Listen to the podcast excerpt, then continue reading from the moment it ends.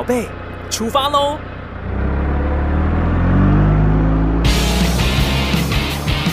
亲子加油站，帮您加满教养正能量。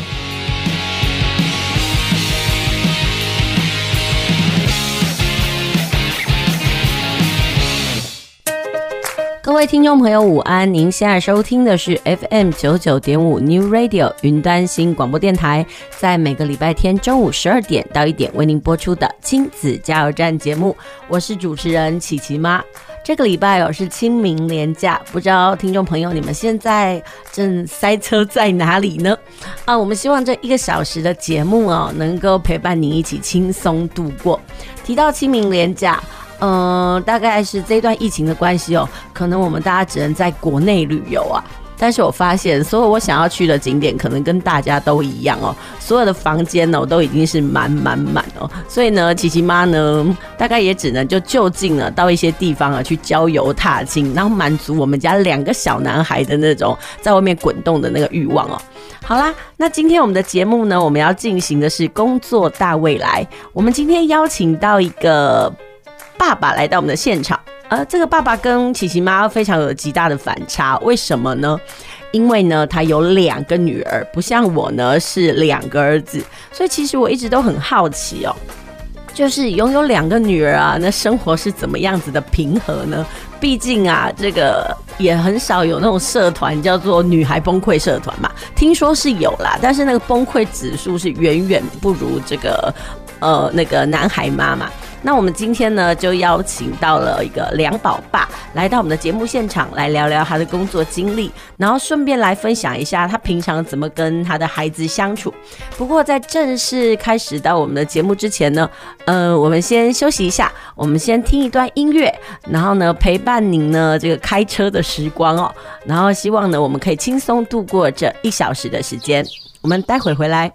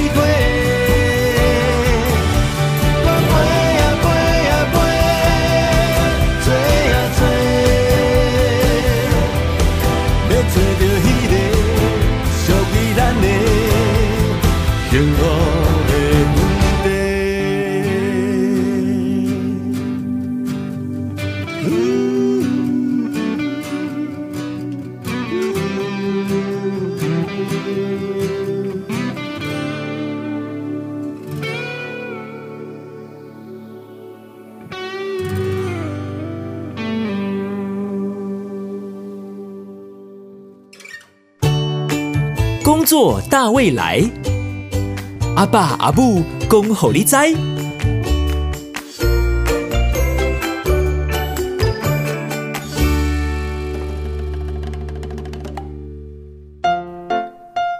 继续回到我们的节目哦，您现在收听的是 FM 九九点五 New Radio。云端新广播电台在每个礼拜天的中午十二点到一点为您播出的亲子加油站节目。现在我们的节目啊，你已经可以到这个网络上进行收听，不必一定得到这个收音机前面，因为有时候现在有些家庭真的是也没有收音机。那那个云端新广播电台呢，现在我们已经把我们的节目呢放上了云端。哦、呃，你只要上网呢，搜寻 New Radio。点 tw 啊，你就可以收听到我们的节目。不过呢，当你连接到线上收听的时候，可能要稍微停一下下，等到声音出来哦，你就可以收听到我们当时现场在播什么东西哦。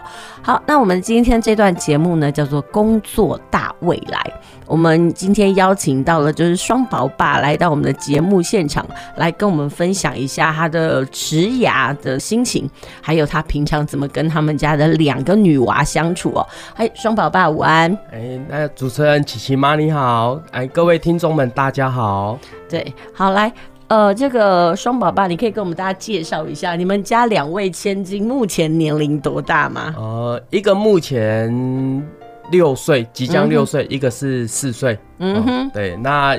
一个即将升小一，一个即将入中班这样子。嗯哼，哎，即将升小一，你个人心情怎么样？呃，就前一阵子为了可能他小一学区的事情有一点点起伏啦，uh. 但后来还是有定案了，确定他未来新小一的学校啊也比较踏实一点这样。哎，说真的，琪琪妈，我家的大儿子今年也要升国中，我们家也是有学区，嗯，但是呢，我真的是超前部署，嗯，我多超前呢？我八年前就部署了，哇，厉害！所以我真的没有那个学区。六年的限制，我是在第一顺位，嗯。那你这一次的学区部署到底是怎么一回事？就是这边也分享一下，就是刚刚琪琪妈有讲到，就是因为有一些学校是总量管制学校，嗯、那他因为预计招收人数跟你要报名的人数可能会有比较大的落差，嗯、所以他都会先进行资料审查动作，嗯。那基本上啊，他就是会有顺位，嗯。那第一顺位就是刚刚琪琪妈讲的，就是你只要户籍满六年。那你就是第一顺位，嗯哼。那第第二顺位呢，就是未满六年。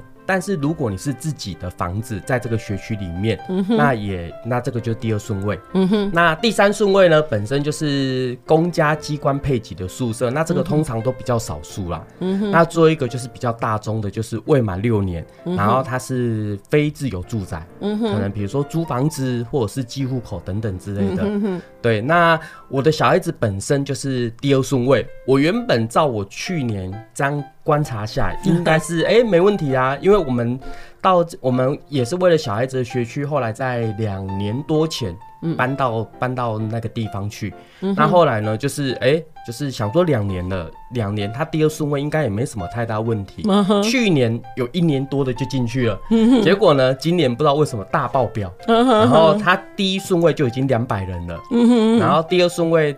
他总共取两百九十人而已，所以我女儿呢就在第二顺位，她取到四年四年多就结束，嗯哼哼，啊，我女儿才两年多而已，所以输了，对，输了，对，所以后来转 转分发到其他学校去，嗯、啊，好险呐！其实我觉得有点是阴错阳差，刚好因为转分发学校离我家更近，嗯哼，对，所以我觉得这也算是，呃、欸，算也不能讲因祸得福，这个叫什么？这个，欸、这个东西其实。呃，不能讲因祸得福啦，就真的是阴错阳差。阴错阳差，对。啊、我觉得也刚好啦，近，然后三分钟的路程，我觉得不错啦。嗯哼哼。哎、欸，其实我想要问哦、喔，当初你是什么样子的想法，要为孩子选怎么样的学区呢？就是因为也是因为工作的地点刚好就在那附近，然后其实最早我其实是在那附近，但是是在外围，嗯哼，所以其实并不是本学区。嗯哼。对，所以后来也是真的是为了小孩子的学区规划，因为。其实邻近的邻近的学校大概都有一些研究嘛，嗯哼，那当然也觉得说这是新兴学区，那也不错，嗯哼，所以后来在两年多前才在那学区买房子，这样子。也、很贵嘞，很贵嘞，真的。你讲的新生出来很贵嘞，真的对，但是真的我真的发现哦、喔，你知道吗？凡事哦、喔，哎、欸，我觉得学区对于房价支撑力真的很足哎、欸。对，没错。啊，因为那边其实也是。也是那种房仲主打，那种一些建商主打的一个新兴学区，所以其实当时为了买这个买这个地方，其实真的也是咬紧牙关啦，跟就是跟老婆也也也讨论好就对了。其实我真的相信啊，很多的家长啊，学习孟母三迁哦。哎，但是现在孟母三迁不像以前那么容易耶。对，没错。因为它真的是学区，呃，但是很多人都会想说，其实小校有小校的好啊，每一个你住就近有有就近的那种方便啊，就是你为什么一定得要去呃抢在那样子的学区？其实很多人也问过我相关的问题啊，嗯、但是我真的觉得在孩子的学习过程当中。嗯、呃，我觉得环境真的很重要。没错，没错，对。对，因为像我会选择那个学区，也是因为第一个它新兴学区嘛。嗯、那第二个其实也是因为那整体的整体的一个我们在讲的。学风啦，学风或者是教学品质啦，或者是孩子他真的后来他那些学生展现出来的样子，所以那都是我们的考量点。没错，没错。其实我曾经跟我老婆讨论过，就是我们要不要找一间小型的那种，就是因为我们附近有一间学校很迷你，然后 他就是我记得印象深刻，他进校门就一个很长的一个森林步道，然后那个。环境就非常的清幽，与世无争。嗯、对，但是其实我们换个角度去想，这当然对小朋友来讲是自由学习啦。嗯。那但是相对起来竞争力也比较薄弱一点，因为毕竟一个年级才三个班而已。嗯哼哼。所以其实我们也是做了很多层的考量。嗯。当然不是说一定要小朋友最好啦。嗯。但是至少。不要失去他该有的竞争力。其实哈，嗯、有时候我都会很羡慕那种洗稿洗当当的家长呢。你讲在，就是吼，一管着引导囡仔要讨对几个人好好，伊讲啊，就就跟的好啊。嗯、但是我有时候觉得我好纠结。但是听到蓝宝爸这样，我突然觉得无道不孤啊。真的，真的有人跟我一起也是这么的想破头。对，但是其实换个角度一想，我觉得我们也是顺其自然呐、啊。因为当时，当时上个礼拜五知道这件事情的时候，哎、欸。嗯也也当下马上跟老婆讨论一下啊，那时候想说啊，没关系啊，反正没有毒，那我们就临近，真的再不行，就是我刚刚讲的那间那间非常清幽的一个小学，我觉得也不错啦，至少让小朋友先做一个快乐学习。当然，也许可能跟自己的工作会有一点落差，但是我觉得。也许可能这对对小朋友来讲发展是好的，因为我们也不晓得未来的事情啊。对对，对，很高兴这个那个双宝爸来到我们节目，跟我们分享一下，就是他为孩子选学区那心里的纠结哦。不过我们先休息一下，等一下再回来来听这个梁宝爸来跟大家聊一聊他的职业生涯到底是什么。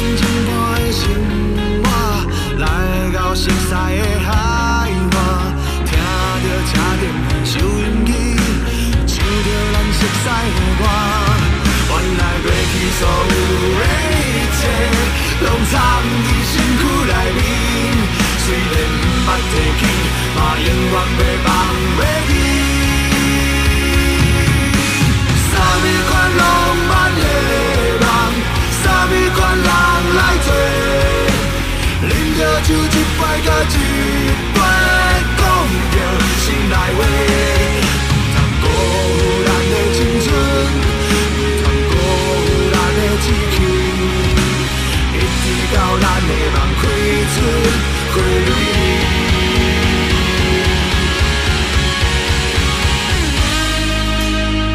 直到咱的梦开出花蕊。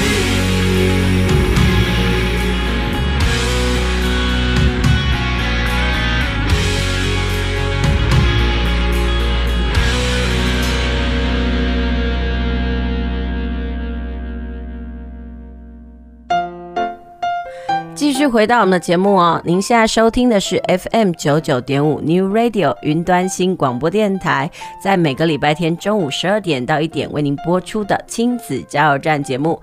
我们今天的节目内容呢，主要是工作大未来。我们邀请到了双宝爸呢，来到我们的节目现场，来跟大家聊一聊哦，就是说他的职业内容，呃，甚至分享一下他的工作观，甚至是未来呢，对于他们的孩子，呃，要工作的时候呢，他的想法是什么？好，那我们先请这个。双宝爸自我介绍一下，你的工作内容是什么？呃，我目前是补教业老师，然后现在主要的教授科目是数学这样子。嗯哼，嗯，那以国中小为主。嗯哼，哎、欸，那你当初怎么会想要踏入这个补教业啊？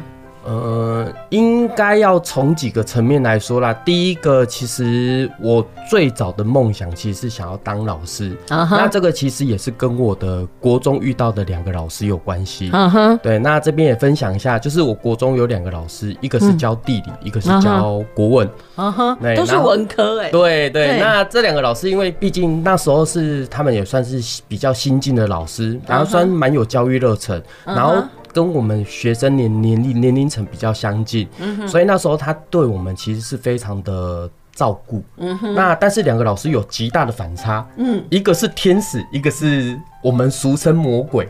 嗯，对，那教国文的是非常的严厉。在我们那个年代，就是他会有可能还是会有一些体罚的状态。嗯、哼那其实老师对我们要求非常的严。其实用严厉来形容也不为过，嗯哼，对。但是其实我觉得那个老师给我的给我的收获就是，他虽然说对学生很严厉，但是他其实对学生很用心，嗯。所以也是因为在他的要求之下，我自己个人觉得我的国文啊，算有一定的一个稳定度，也是在他的当时的那种就是架构之下。努力要求之下，才有这样子一个稳定的成绩。哎、欸，我有时候有人说，就是每一个老师都会无形当中形塑了这个孩子的那个人生观或态度。嗯、那我知道你后来，你现在已经是进行到了补教业嘛，嗯、所以你你可以告诉我，那个天使老师跟这个魔鬼老师，哪一个在教学上影响力比较深？其实应该是这么讲，两个老师对我影响都很深。那教学方面呢？两个都是哦，因为怎么说？因为这很反差哎。对，因为其实我刚刚讲到魔鬼老师，其实我真的还蛮感谢他的，但是我更感谢是我的那个天使老师。嗯，他本身除了教地理之外，也是我的导师。嗯哼，对，那年纪又跟我们相近，然后所以其实他那时候对我们真的是有点是就是爱的教育。嗯哼，然后对我们其实真的就是。讲话也轻声细语的，然后对我们也是非常的，嗯、就是非常的用心，就对了。嗯，然后我印象深刻，他都他从来不动棍子。嗯哼，但是有一次他动棍子了。哦，原因是因为我们班上有同学，嗯，跟其他的同学有冲突。嗯哼，对，然后当下就有有打架嘛。嗯哼，然后所以后来呢，老师其实有去。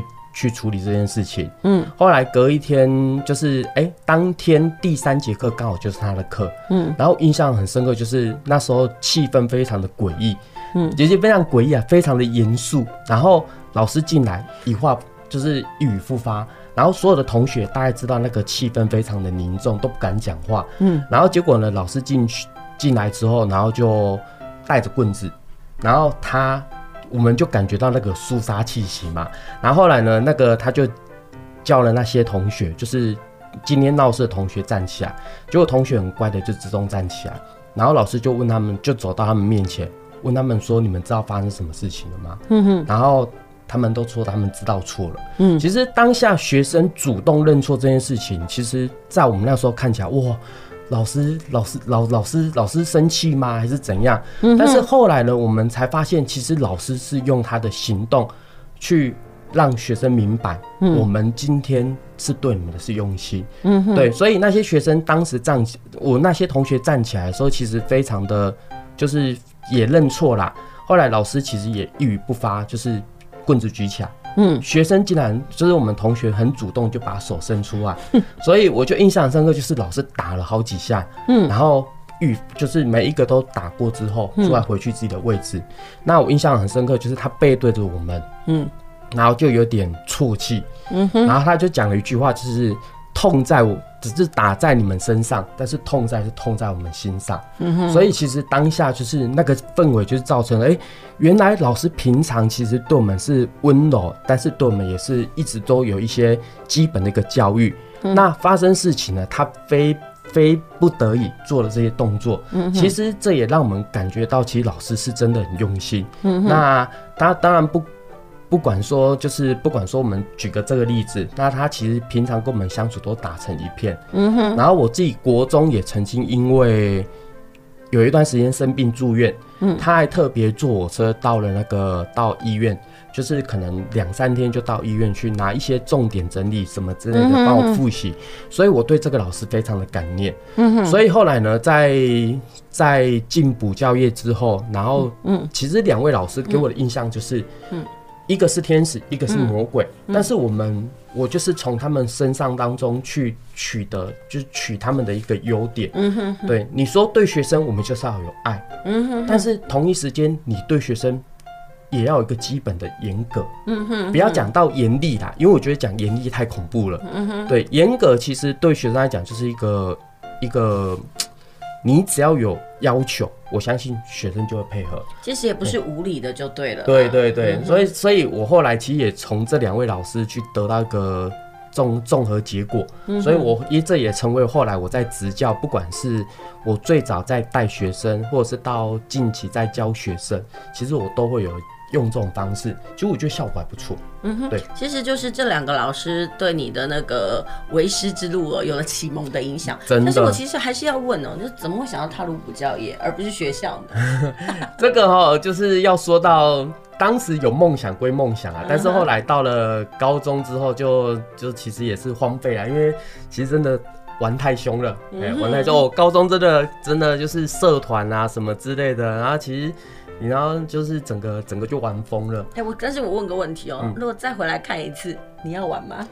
玩，对，我告诉你，其实在我访问的很多过程当中哦，很多人都觉得，哎，虽然我迄个时阵真是龙溜人呐，然后呢，让我的后面呢，其实有一些荆棘坎坷，但是后来想一想，你玩不玩？他说怎么可以不玩？对，是人生的养分呢。没错，对啊，因为也是如此啊，所以其实那时候高中也太放纵，再加上其实也是因为跟跟家里的一些。关系，所以后来其实我高中毕业之后并没有马上就学，嗯，我后来是先选择工作。哦，对，那其实工作那两年真的发生很多事情，那也我觉得也是有一点，就是也是从此得到一些社会的一些经历练，然后也让自己的一些。不好的个性去去磨到之后，哎，终于可以适应，也终于知道自己的问题点是什么。后来再重新踏上求学之路。对。那后来其实也是想说，到了大学也没有修学程，也没有想说要去考教育教甄教检，对，教师甄选，因为都没有这种资格嘛。嗯，所以那时候本来想说啊，就是就这样子啊。嗯，对。结果没有想到一退伍之后，就是当兵退完伍退伍之后。哎，刚好补习班就有约面试，嗯，所以从此我就踏入补教业。当然一开始就是先从一个导师，去当起这样子。嗯哼，可是到时候这个导师怎么会变成讲师呢？我们先休息一下，我们来听听这个双宝爸他的职涯的转换历程哦。等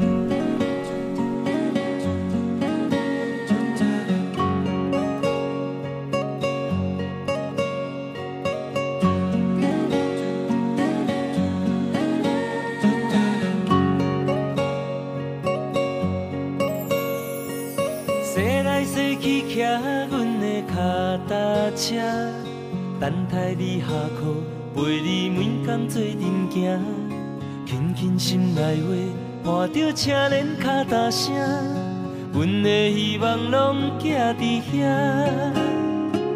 树顶的鸟仔不时来偷听，听咱谈恋爱快乐约会心情。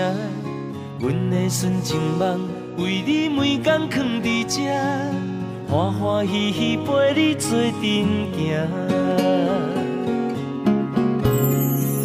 说啊说啊说，说着咱的爱，踏呀踏呀踏，踏着青春甲期待，甜蜜的滋味掺着咱的爱，阮的永远藏在心内。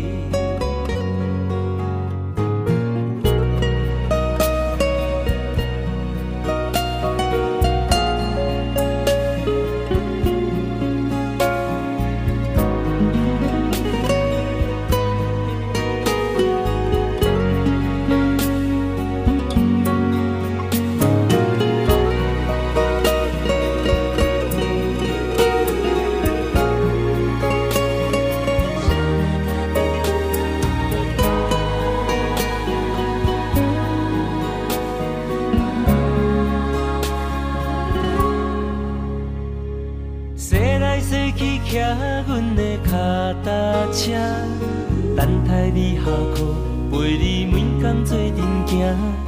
轻轻心内话，伴着车铃脚踏声，阮的希望拢寄伫遐。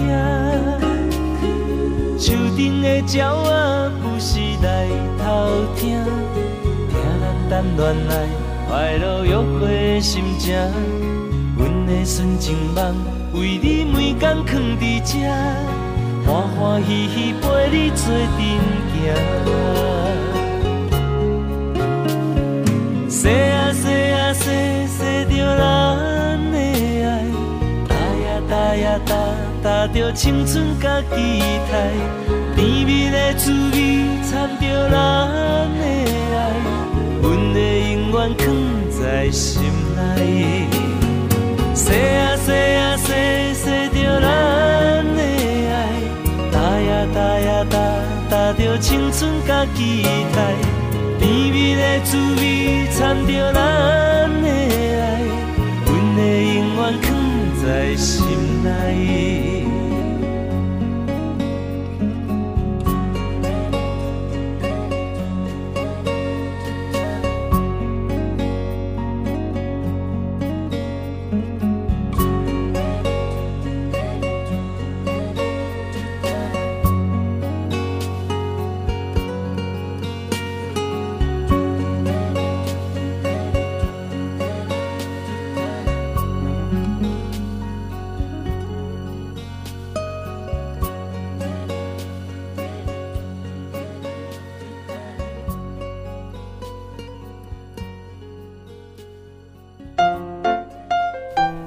回到我们的节目，您现在收听的是 FM 九九点五 New Radio，在每个礼拜天中午十二点到一点为您播出的亲子加油站节目。我们今天呢邀请到的来宾是双宝爸，他有两个女儿，一个呢是要即将升上呃幼稚园中班，然后另外一个呢要成为小学新鲜人啊。这双宝爸其实也为这两个女儿也伤透了脑筋哦。对对对，对。但是其实我们等一下可以跟他聊一聊，就是说拥有两个女儿的甜蜜是什么？不过呢，因为我们今天的节目呢是要跟大家聊一聊所谓的工作大未来。我们在上个节目里面我们就提到了，就是这个双宝爸说了呢，他其实就是退伍之后呢，然后进入了补教业。但是呢，他一开始呢，并不是在补教业当讲师，他一开始是先担任就是管理班级呃工作的那个班导的那个职业。但是你是怎么样从班导然后变到讲师这个部分呢？可以跟大家讲一下这样的晋升到底是怎么样？嗯，好。那其实当时候有觉得有这个机会，其实就是哎实现了算是自己的梦想。嗯哼。那当然，补习班的老师其实有分两种，一种就是所谓的导师，嗯。一种是所谓的讲师。嗯。那这两个身份的结合，在学校就是。就两个两个，就导教合一嘛。对，学校其实既有些就是既有导师的身份，然后又有教学的身份这样子。那我们补习班这边其实会分比较细分呐。那导师这边其实就有点是跟小朋友就是点名啊，嗯、然后跟家长的联络啊，如何带小朋友，嗯、跟他们相处时间会比较多一点，这样子。嗯哼，哎、嗯欸，那我想要问哦、喔，就是说，呃，就导师这个工作，你个人喜欢吗？嗯，我还蛮喜欢的。为什么？因为我觉得跟孩子相处时间是几乎是。几乎就是他们进进补习班，我们就会跟他在一起。嗯、那在这个过程当中，你会跟他们，就是嗯，会彼此会分享一些可能自己的自己的。发生的事情，不管是他们或者是我们，就是我们都会自己这样互相分享。嗯，对。那你那时候的导师其实是国中文理补习班嘛？对，对，国中没错。那你的那个，你跟那些孩子相处的经验，对你未来的人生啊，或者是在跟你的孩子相处上，有没有什么样子的影响呢？嗯，一定会有啦。因为其实当时在带孩子的时候，我觉得就是有点是把他们当自己的。弟弟妹妹，oh, 那个时候当弟弟妹妹，嗯、现在都只能当当那种小孩了。对，真的真的，那个年龄那真的对。但是那个时候我都我们都会跟学生讲，哎，你们要叫我叫哥叫，就是我是算是算是你们大哥哥这样子。对，那时候那那但是那时候在带他们的时候，我们还是会严守自己的一个职业的一个分际，毕竟。我们毕竟身份还是老师，但是我们又有点像朋友的部分，所以就在一路的、一路的，就是。走过的陪伴的过程当中，其实我觉得他们成长了，我们也成长了。嗯哼。那我觉得我最最感觉到开心的就是，其实我觉得看着他们一路就是从嗯懵懂无知，然后一路到成长到可能就是可以不管是应付大大小小事情，其实在这一路上，也许只有短短的三年陪伴，嗯哼。但是至少在那三年当中，可以让他们知道说，哎，原来有一个老师是这么的用心。就如同当时我的国中老师哦，那个我自己的国中老师，在我印在我心里埋下一个很大的、很很深的，就是很很不错的一个美好的一个种子。嗯哼。那我们那时候，我那时候会进补教业，想说我就是要仿效这两个老师。嗯。那用他们的一些优点，然后带这些学生。嗯。那从中也让把我把我能够对他们的爱。影响到他们，所以我现在都还有我第一届的学生在跟我联络，那我们都还有在就是做一些经验的分享。现在我第一届学生都有人已经有小孩子了，结婚的都有了，真的可以分享育儿经。对，真的，真的，真的是从哥哥的身份，然后呢，就真的是一路陪伴。对，哎，其实有的人说，那国中生呢，其实开始会有所谓的那个青春期风暴，会很难沟通。那你个人的经验是怎样？其实。应该是说，我一开始进补教育的时候，会比较算是个性比较，甚至我因为毕竟本身我是狮子座，所以个性也比较冲一点点。所以那时候在带孩子的时候，其实也会比较用比较严格的方式，甚至有些时候就是讲的白点，有些时候会破口大骂，还是什么之类，这都是正常的。但是其实在这互动的过程当中，孩子也会有情绪嘛，那这样在互相的可能。磨合当中，其实我们就找到一个平衡点。嗯，那我对学生真的是凶，嗯，但是我们到了最后，其实也知道，有些时候。毫无目的的谩骂，或是毫无理由的要求，其实对孩子是没有帮助的。嗯，所以我们后来也在这中间，其实我觉得也让自己成长了啦。我觉得教学相长这句话真的真的很真的，我得到一个很深的感触。嗯，因为我自己也成长了。嗯，孩子们其实在这过程当中也感受到老师是真的哎用心的在付出。嗯哼，那他们之前反应的部分，我们也慢慢的去做一些修正。嗯哼，但是他们无理的反应，我们要去做。合理的一个纠正，所以其实在这一来一往之间，其实孩子学到他们该该有的一个价值观，那我们也得到一个，我原来我们自己老师其实也不是万能呐，对，我们也不是都都都完全都没错，所以我们今天有错我们就改之，那慢慢的在这个过程当中，哎，我觉得孩子也感受到了，所以我印象很深刻，是我第一届的学生啊，有一个孩子在毕业的时候还写了一个很长的一。一篇文章，那篇文章我都还有留着，都还会不定时在我的 FB 上面做一个分享。对，那我觉得这就是孩子对于你这个老师的一个一个，就是你的用心，他都看得到。对对对对，真的是凡走过必留下痕迹，凡用心他必有感受。对，真的有时候就是这个样子。好，那我们刚刚就其实有聊到，就是说，哎，你怎么是从这个班导，然后变成是讲台上的讲师？这其实中间不太一样。一个是所谓的班级经营嘛，班经，然后另外一个其实就是所谓的传那个教学这个部分，到底是怎么样演变过来的呢？哦，应该是当时因为公司的一个需求啦，因为他除了，因为毕竟也是。除了让你去在代班上去磨练经验之外，他也慢慢的有过一些培训的过程。然后比如说你今天在数学部分有专场，那他就会开始安排一些数学让你数学班级让你去上课。所以我最早就是先在国小的数学先慢慢的去做一个教学。那但是在这个教学过程当中，其实我觉得从导师这这一个工作里面，我觉得得到很大的收获是，你因为你要怎么去跟学生应对。怎么跟孩子应对？那在这个教学上面也得到一些启发。嗯，当然再加上你本职学能的重要性，嗯，然后所以你才能够在这个教学场上不断的去磨练，然后让自己提升这样子。我知道，其实要成为讲师，其实有的人是从班导慢慢磨磨到变讲师，有的人可能是直接就是讲师。那你觉得这两个之间的差别是什么？差别哦，嗯，我简单讲就是有一些可能一开始当讲师的，他对于现场行政面不够了解，对孩子、对家长可能不够熟悉，那他可能会用他的，可能他的想法会比较崇高，我可能我把我的教学理念贯彻到我的教学上面，但是他忽略了一件事，就是学孩子们适不适合、适不适应，然后他的这种方式对孩子、对家长能不能完全接受，或者是对现场人员能不能完全接受，所以其实。那个连结性还是会有一点点差距。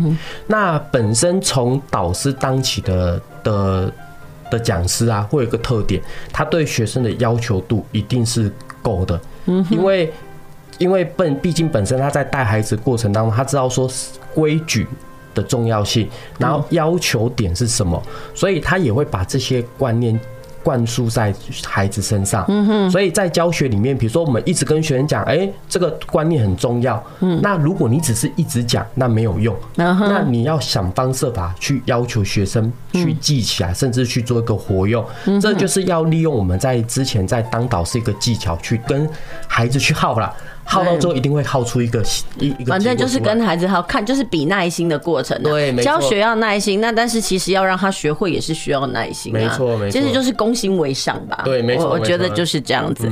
好，那我们谢谢这个双宝爸，然后跟我们分享一下他如何从这个班导然后变成这个讲师的过程。还有就是说啊，他个人认为啊，在处理青春期的孩子的时候呢，真的是攻心为上。我们先休息一下，等一下回来。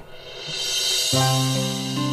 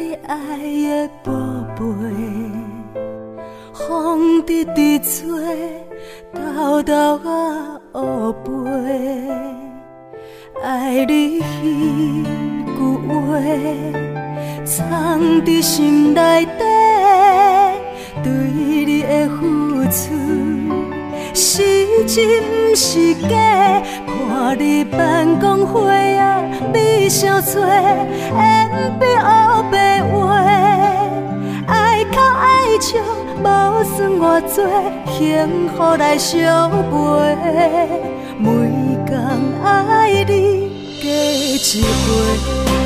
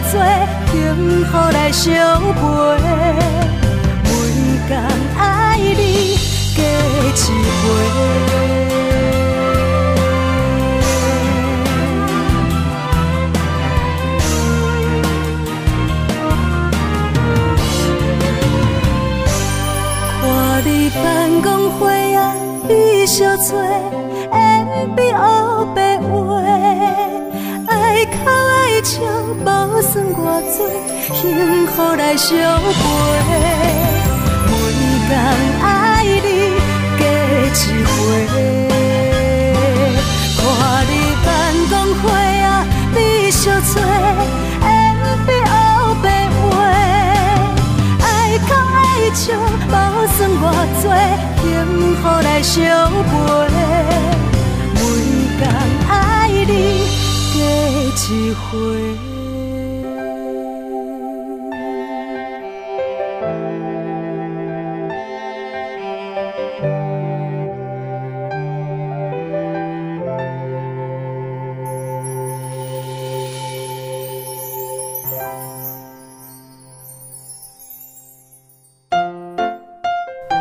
回到我们的节目哦，您现在收听的是 FM 九九点五 New Radio 云端新广播电台，在每个礼拜天中午十二点到一点为您播出的亲子加油站节目，在前。几阶段的节目里面呢，我们跟大家聊到了，就是说这个双宝爸他如何从这个补习班的导师，然后变到这个讲师的过程。那但是其实呢，我们也希望透过这个节目呢，然后请这个双宝爸来跟我们大家分享一下，如果未来有孩子呢，他想要走教职，但是他又不想要走学校这条路。他可能要走补习班这条路，那你觉得在这个工作上啊，你个人对他的建议是什么？还有他应该需要具备的条件跟特质是什么？呃，好，那这边我先这样分享一下哦，就是其实不管是学校的老师或者是补习班的老师，其实他们的重点，他们的身份就是老师，教育这个这这才是自己的工作本质。嗯，所以我觉得对孩子真的是需要有需要很多的一个。用心呐、啊，那我这边有特别希望，就是如果你有希有想要去从从事教育这个行业，你一定要记得你当时进来这个行业的目的是为了什么。比如说我是真的想要对孩子有帮助，那你就需要有五五星嘛。那这五星分别就是爱心、信心、细心、耐心。还有恒心，其实，在这个过程当中，真的就是我们刚刚讲的爱心陪伴。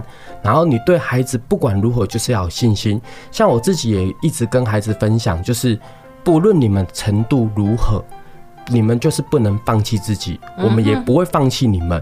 所以，在这过程当中，就是只要你们对自己有信心，我们也一定对你们有信心。那坚持到最后，就是你们的。对，那当然很多东西其实中间在这个过程当中，你就是得要有这些心心理的一个素质，嗯哼，你才能够带好这一群孩子，嗯哼。所以我也我也跟我也常跟我们的一些后进的一个一个老师们说，你不管如何，我们老师就是一个火车头的角色，嗯哼。那在这个角在这个角色当中，你如何去走？如果你今天是往正轨去走，那当然就会一路顺畅。嗯。那如果你今天是走歪的，那你后面这一群孩子就会跟着你一起走偏。嗯。那我觉得就重点就是你的一一举一动就会影响到这些孩子的一辈子。其实就起心动念就对没错。你是必须保持着，哎，尽管要尽管是在补教业，但是你也是做教育的责任就。没错，对对对。所以其实重点就是你的这个心态一定要正确。嗯。那有的时候理想跟现实其实。也是要需要考量的地方，因为你可能空有一些梦想，但是可能现实层面就是如此嘛。那像我在现场会遇到一个最大问题，就是嗯，孩子真的学习的的那种。动机或者是心态不够正确，你想再怎么帮他都没有用。那但是我们还是秉持的不放弃为原则。但是最终，如果你真的遇到这个现实层面，你还是得要做一些取舍。那我们就希望说，你自己不忘你的初衷才是最要最重要。我觉得只要你做对的事情，就是对这些孩子是有帮助的。我觉得不管最后如何，其实一定都会走向正正面的路途那一方。嗯哼。那其实那个我们要问一下双宝爸，有两个女儿，有人都说很甜蜜，你前世的情人呢，感觉怎么样？嗯，确实啊，一开始双宝出就是。老大出生的时候就哦，真的把他当成是自己的前世情人在照顾，然后真的也是，他也真的会撒娇啦。他后来那个小的出生之后，其实也是哦，反正两姐妹就是有个伴，然后两个公主这样陪伴，我觉得还蛮不错的。但是有一点我真的要认真的纠正，也不能纠正，我也要认真的去理清澄清一下，就是两个公主，就是两个公主，不要以为他们都很。很温很温柔，我们那两个真的像猴子一样，对，大概就跟琪琪妈的两位两位小男孩。猴子一样，对对对，真的有的拼，真的，我现在假日啊，就是。只要比如说礼拜六，我大概就是下午三四点下课，然后我就会带着两两个小孩子去骑脚踏车。嗯哼，我们那个小的已经会骑两轮的脚踏车了。嗯哼，所以我们就这样一路就这样子从我们家，然后一路骑到那个骑自行车道。其实我觉得这就是一个享受，嗯，陪伴，嗯，然后也顺便消耗他们的体力。嗯，真的，我觉得孩子小的时候，我们能够多陪伴他们，就是多陪伴，因为这真的是一种养分啦。没错，对，其实这边也跟大家分享一下，就是。之前我老婆曾经有一次在抱怨呐、啊，她抱怨说：“哎，你都没有时间陪小孩子，然后。”甚至呢，有的时候他们假日要安排出游，可能刚好遇到我要上班，所以他们就会自己去。然后我老婆曾经就有一次跟我讲过，说：“难道你要当信用卡爸爸吗？”哦，哎，对这句话哇，深深的打动我。但是我就讲，对，没关系，我信用卡就给你们。你并没有改，没有有啦有。后来呢，就也因为这件事情呢，就有尽量多花一点时间。像我现在都固定把礼拜六日，嗯把礼拜六的下午或者是礼拜天，尽量把时间留给我们两个小孩子。嗯所以我们也都会尽量在这个阶段安排出游干嘛之类的，嗯哪怕只是一个半天。对，我觉得这就是一个陪伴呐。嗯哼哼，对，真的养了小孩哈，如果你只是负担他的那个饮食的部分，但是没有做到心灵的陪伴哦，我个人觉得真的说真的有点失职。但是其实现在的很多父母真的是心有余而力不足啦。嗯，对，嗯。但是其实换个角度去想，我算是幸运的，是因为我们工作时间是在平常日下午，嗯，所以平常日早上其实小孩子在家，我都还是可以陪陪着。嗯，那当然一可能。有的时候，因为工作关系，很多会熬夜啊，干嘛之类的，所以白天都会睡比较晚。但是我都会尽量让自己早一点起来，至少还是跟小孩子有一点互动。甚至之前在比较早之前，我都还会带两个小孩子去所谓的哎、欸、那个叫亲子亲子馆。对，就是那种有公家机关那种亲子馆，然后带他们去那边玩一下，然后跑一下，其实也是享受一下亲子时间这样子。哎，我想要问一下，你觉得陪伴的效益是什么？你自己亲身的感受？嗯，我觉得你说陪伴的效益嘛，嗯、我真的觉得这会让你的小孩子跟你真的有比较亲密的一个互动。嗯、那当然，当然，我觉得像比如说小孩子在家里，主要还是跟，因为我白天是我妈阿妈在照顾他们，嗯，对，但是就是说他们毕竟还是跟阿嬷。阿妈互动比较好一点，但是他们回到家之后，他们都还是会就是可能会跟我打招呼，做一些互动。然后我觉得这就是因为我们长期以来都有一直在陪伴着他们，不会说回到家就像一个陌生人。有的时候像我回到家十点多了，他们两个可能准备要睡觉了，但是我们都还是他们看到我回来还是很开心，爸爸，然后过来拥抱一下。我那时候就想啊，他们会不会是因为不想睡觉，所以在拖时间？但是爸爸对，但是换个角度去想，他们也因为可能哎、欸，爸爸回来了，他们很开心，就赶快出来拥抱一下，再跑回去睡觉。嗯哼，其实我觉得这就是我们一直在不断的陪伴过程当中一些些小收获。嗯哼，那一直维持维持那些紧密的一个亲密关系，就那个亲子关系这样子。嗯哼，好，那你可以跟我们跟我们大家讲一下，就是说，嗯，其实你个人的这个求学呃，不是求职之路，其实并不是，就是说像别人可能既定的，就是可能一毕业然后就有一个很理想的工作，你其实也是跌跌撞撞，那一直都在摸索嘛。那关于你这部分哦，你觉得呃，就在你看待孩子未来的求职之路上哈，你大概会做什么样子的努力呢？其实我这边我反而不会做太多的努力。嗯哼，当然我们能够做的就是像刚刚我们一开头提到的，我们帮他们尽量去。把学区，你也不要说，也不要说完全都没有任何规划，我们至至少一个初步的一个规划。但是我觉得最重要的是小朋友自己在求学生涯当中自己的努力。那甚至说有的时候我们给他太过多的一个限制，我觉得这也是没有什么。没有什么太大帮助，所以其实我跟我我老婆都有一个共识，就是我们要让孩子有一个比较自主的学习。嗯，当然我们中间会去协助，但是协助不同不等同于过多的介入。嗯，对，所以我觉得我跟老婆算是有一个步调，有一个有一致性呐。嗯，那我们也一直又在强调，就是小朋友只要他学的开心，他想学，我们都会给他学。那像比如说幼儿园啊，现在我们老大就这样子，之前有学直排轮，嗯，然后这学期又突然说他想要上那个上那个足球，然后想要上那个呃。三 C 三 Q，对，就是他们只要小朋友自己想，我们都会愿意让他去做。其实最重要的是他自己要学的有有有收获这样子。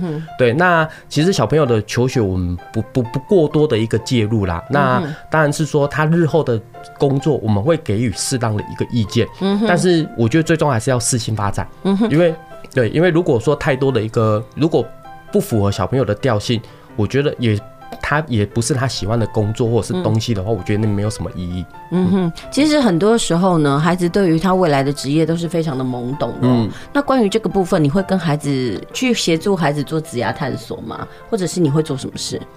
嗯，职涯探索，嗯，其实目前还没有想到这么多，因为小孩还小，对，对，小孩还小，对，那目前只能针对求学这个部分给他们做一些安排啦。嗯，但是最终学学习还是在在于他们自己手上。所以就是说，你个人的对于孩子未来工作要做什么这件事情，其实你是抱着的开放的态度，没错，对。但是你也会提供，哎，给他多一点的建议就对了，对，没错。但是你不会过度去干涉，嗯，对，因为其实自己在工作过程当中也感受到一件事情啊，因为毕竟以传统思想来说，像我分享，我早最早期，我们高国中考高中的时候是分三个考试，就联考嘛。哦，对对对，高中、五专、高职。对，在旧有的观念里面，可能觉得高中比较好，再来是五专，是最后才是高职。嗯，但是现在高中五。高中、高职、五专，其实我觉得都就是只要他都有必他的优优优势所在，嗯哼。但当然优缺点就是大家都，我觉得每一个想法认认知不同，那我觉得最重要的是他们能够在这中间。找到一个最适合的一个角色，嗯哼，也许可能像我以我现在来看，我大的就以现在来说，我大的算学习的还不错，嗯哼，那我觉得说，哎，当然如果未来他学的不错，那当然往高中去走，嗯哼，我觉得是一是一个不错的。但是也许可能他喜欢的是可能画画什么之类的，那也许他往高职去走，我觉得也不错啊。所以我觉得最重要的是看小朋友未来的学习的走向，嗯哼，对。那但是我我非常的 我非常肯定是我们那个小的，嗯，很好动。真的很好动，我真的有希望，哎、欸，他可以往体育方面去走。对，其实我也不排斥，重点就是他愿意去做。其实也是要我们父母去看到孩子的亮点跟天赋啦，对，就是让他们适性发展。我觉得其实现在的家长已经没有一定刻意觉得说小孩就得做哪些工作，没错，没错。真的，我们以前还有那种包袱工，阿里都在做上面老师啦、医生啦、律师啦。但是我觉得现在已经没有了。我觉得孩子能够符合他的天赋或者是他的性向，然后去做他喜欢的工作，我觉得那是才是。现在父母更大的期待吧？嗯，没错，对。我们谢谢这个双宝爸今天来到我们节目现场，跟我们分享这个补教工作的甘苦谈哦。而这节目呢，时间已经接近尾声了，下礼拜别忘了继续收听我们 FM 九九点五 New Radio 云端新广播电台，在每个礼拜天中午十二点到一点为您播出的亲子加油站节目。我们下周同一时间再会。